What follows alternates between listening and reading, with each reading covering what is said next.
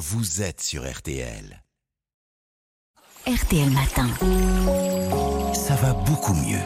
Aline Perraudin, vous nous parlez du quiet sitting. Alors, c'est une tendance très Kitting. populaire. euh, Kitting. Oui, kitting. Eh le oui. quiet, quiet kitting, c'est une tendance qui est très très populaire sur les réseaux sociaux.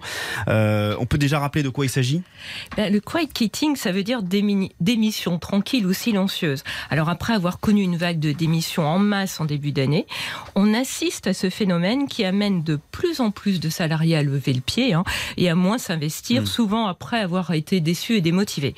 Alors plutôt que démissionner, ils restent à leur poste, mais ils font juste le nécessaire. Comme Marina, quoi.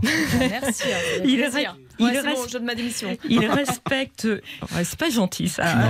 Ils respectent les horaires, réalisent leur travail, mais ils ne vont pas accepter de tâches supplémentaires. hein. En somme, ils ne veulent plus se démener euh, dans leur boulot, ni être corvéables à merci. hein. C'est une tendance importante en France aussi? Ben alors, c'est difficile hein, de quantifier ce phénomène, mais ce désengagement professionnel, il a été popularisé sur la plateforme TikTok et il semble particulièrement séduire les jeunes générations Mmh. hein, euh, qui envisagent différemment le travail, qui ne veulent meilleur équilibre entre leur vie perso et leur vie pro. Ça, c'est depuis le Covid, hein, beaucoup. Ça beaucoup. Mais à tout âge, hein, on peut adapter ces- cette attitude, notamment dans les secteurs où maintenant on, on recrute et où le rapport de force, bah, il devient plus favorable aux salariés. Et comment on, on explique ce phénomène? Enfin, moi, j'ai une idée, par exemple, travailler avec des collègues pas sympas. Ça y est, je vais, Je vais le traîner jusqu'à la fin de l'émission. Vous avez raison, Marina. Bah, c'est lié au fait, vous avez raison, à une baisse de la satisfaction au travail. hein. Et en France, selon euh, une étude du cabinet de conseil Gallup, seulement 6% des salariés sont engagés au travail. C'est quand même très très peu. Ouais. Et depuis la crise du Covid, des études montrent que notre rapport au travail a changé. Ouais. Les arbitrages sont maintenant plus en, en faveur de la vie perso hein, que de la vie professionnelle. Alors, ralentir la cadence de la sorte, est-ce que c'est bénéfique pour la santé mentale? Bah, selon Gaël Châtelain-Berry, un spécialiste RH euh, que j'ai interviewé, Ouais. c'est bénéfique parce que on- quand on sait qu'aujourd'hui, hein, il y a 2,5 millions de personnes qui souffrent de burn-out en France. hein. C'est ce qu'indique le dernier énorme. énorme. C'est ce qu'indique le dernier baromètre du cabinet Empreinte Humaine. La détresse psychologique des salariés bah, ne cesse d'augmenter. hein. Pourtant. On n'en parle pas beaucoup, hein, car il y a une forme de tabou là-dessus. Alors, pour ce spécialiste RH, le quiet quitting, ce n'est pas un comportement de feignant, mais bien une arme que les salariés utilisent pour se préserver.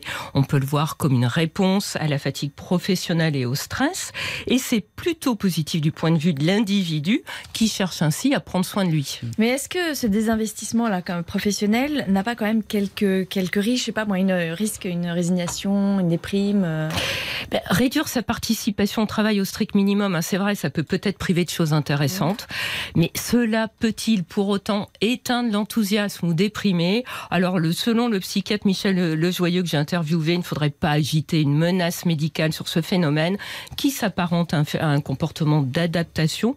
Les décrocheurs silencieux, ben, ils ne sembleraient que répondre à un manque de considération, à un non-sens de certaines tâches et à de mauvaises conditions de travail. Alors, ça ne veut pas dire hein, que cette stratégie convient à tout le monde, ni qu'elle est Mm. possible pour Mm. tout le monde d'ailleurs. Oui.